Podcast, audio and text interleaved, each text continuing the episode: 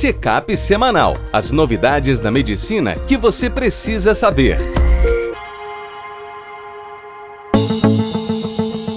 Olá a todos, meu nome é Ronaldo Gismondi, eu sou editor-chefe médico do portal PebMed. Bem-vindos a mais uma edição do Check-up semanal com as novidades da medicina que você precisa saber para começar a semana atualizado.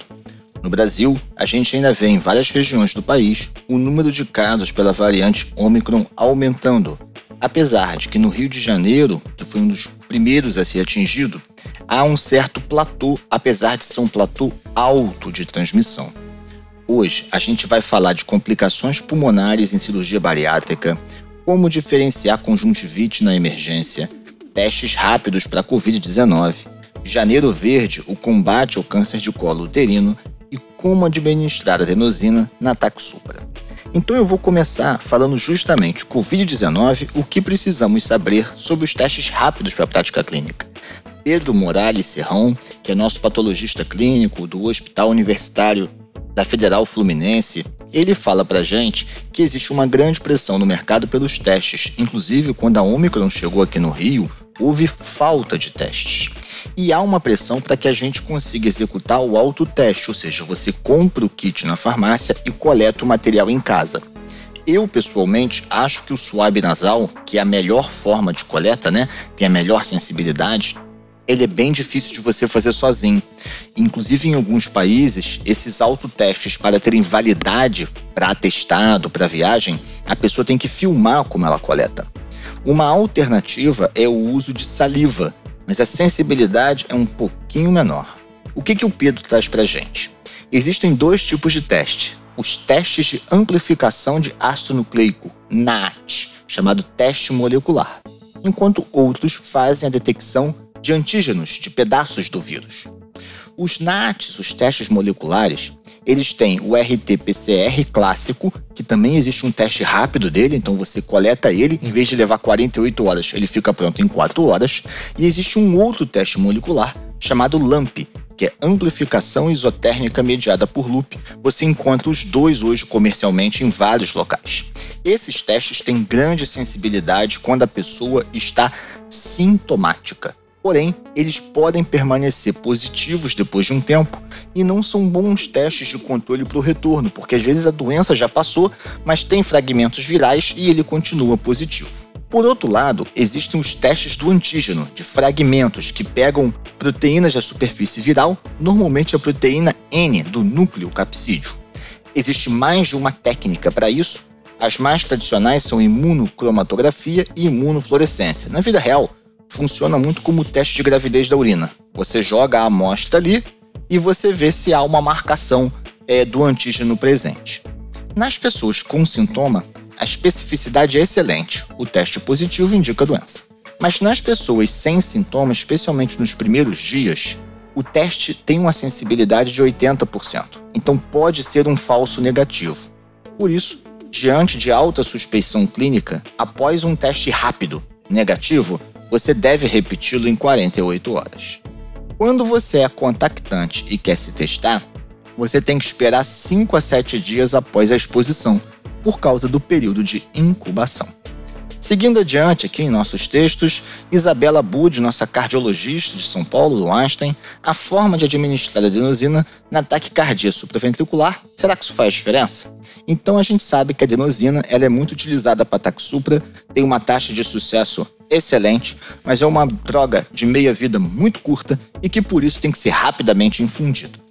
O tradicional é usar um conector de torneirinha, chamada peça T. Você bota uma seringa com adenosina, a outra com soro e rapidamente você joga adenosina com soro. Isso nesse estudo foi comparado com a técnica da parada cardíaca, em que você joga adenosina, joga depois o soro e levanta o braço, para ver se havia diferença e não houve em ambos os grupos, a taxa de sucesso ficou em torno de 80%, mostrando que o importante é administrar rápido, seja com torneirinha, seja com flush e elevação do braço. No próximo texto, João Coluna, professor da UniOeste, gineco-obstetra, Janeiro Verde, mês de combate ao câncer do colo uterino. A gente sabe que o câncer de colo uterino está relacionado às infecções pelos tipos oncogênicos do HPV, HPV, por sua vez, que pode ser considerado uma doença sexualmente transmissível. É, o rastreio do câncer de colo é obrigatório em toda mulher com vida sexual ativa dos 25 aos 64 anos. Recomenda-se, através do Papa Nicolau, o rastreio por dois anos seguidos. E se ambos vierem negativos, você pode passar a fazer o rastreio a cada três anos. Exceção à regra são as mulheres com HIV e imunossupressão, que podem fazer a coleta a cada seis meses. No próximo texto, Juliana Rosa, nossa oftalmologista, no dia a dia da emergência, como diferenciar as conjuntivites. O primeiro sinal que ela traz pra gente é que o doente chega com uma síndrome do olho vermelho. Né? O olho está vermelho, está incomodando, está coçando. E o primeiro sinal é você saber quais são os sinais de alerta para uma doença do olho vermelho complicada, uveíte e esclerite. A presença de anisocoria, de fotofobia ou de dor intensa torna a avaliação com oftalmo obrigatório. Eles conseguem, com a microscopia, avaliar a secreção, a superfície ocular e fazer o diagnóstico diferencial melhor do que agente clínico. Se você chegar à conclusão de que é conjuntivite, como diferenciar infecciosa de alérgica? Em geral, no quadro alérgico, comum em, por exemplo, quem tem rinite, você tem um predomínio de prurido com quemose, edema da conjuntiva e hiperemia, mas você não tem tanto envolvimento corneano. Com isso, fotofobia, a própria sensação de areia nos olhos não é tão intensa. Por outro lado, sintomas sistêmicos de infecção como fadiga, adenomegalia e febre indicam uma causa infecciosa.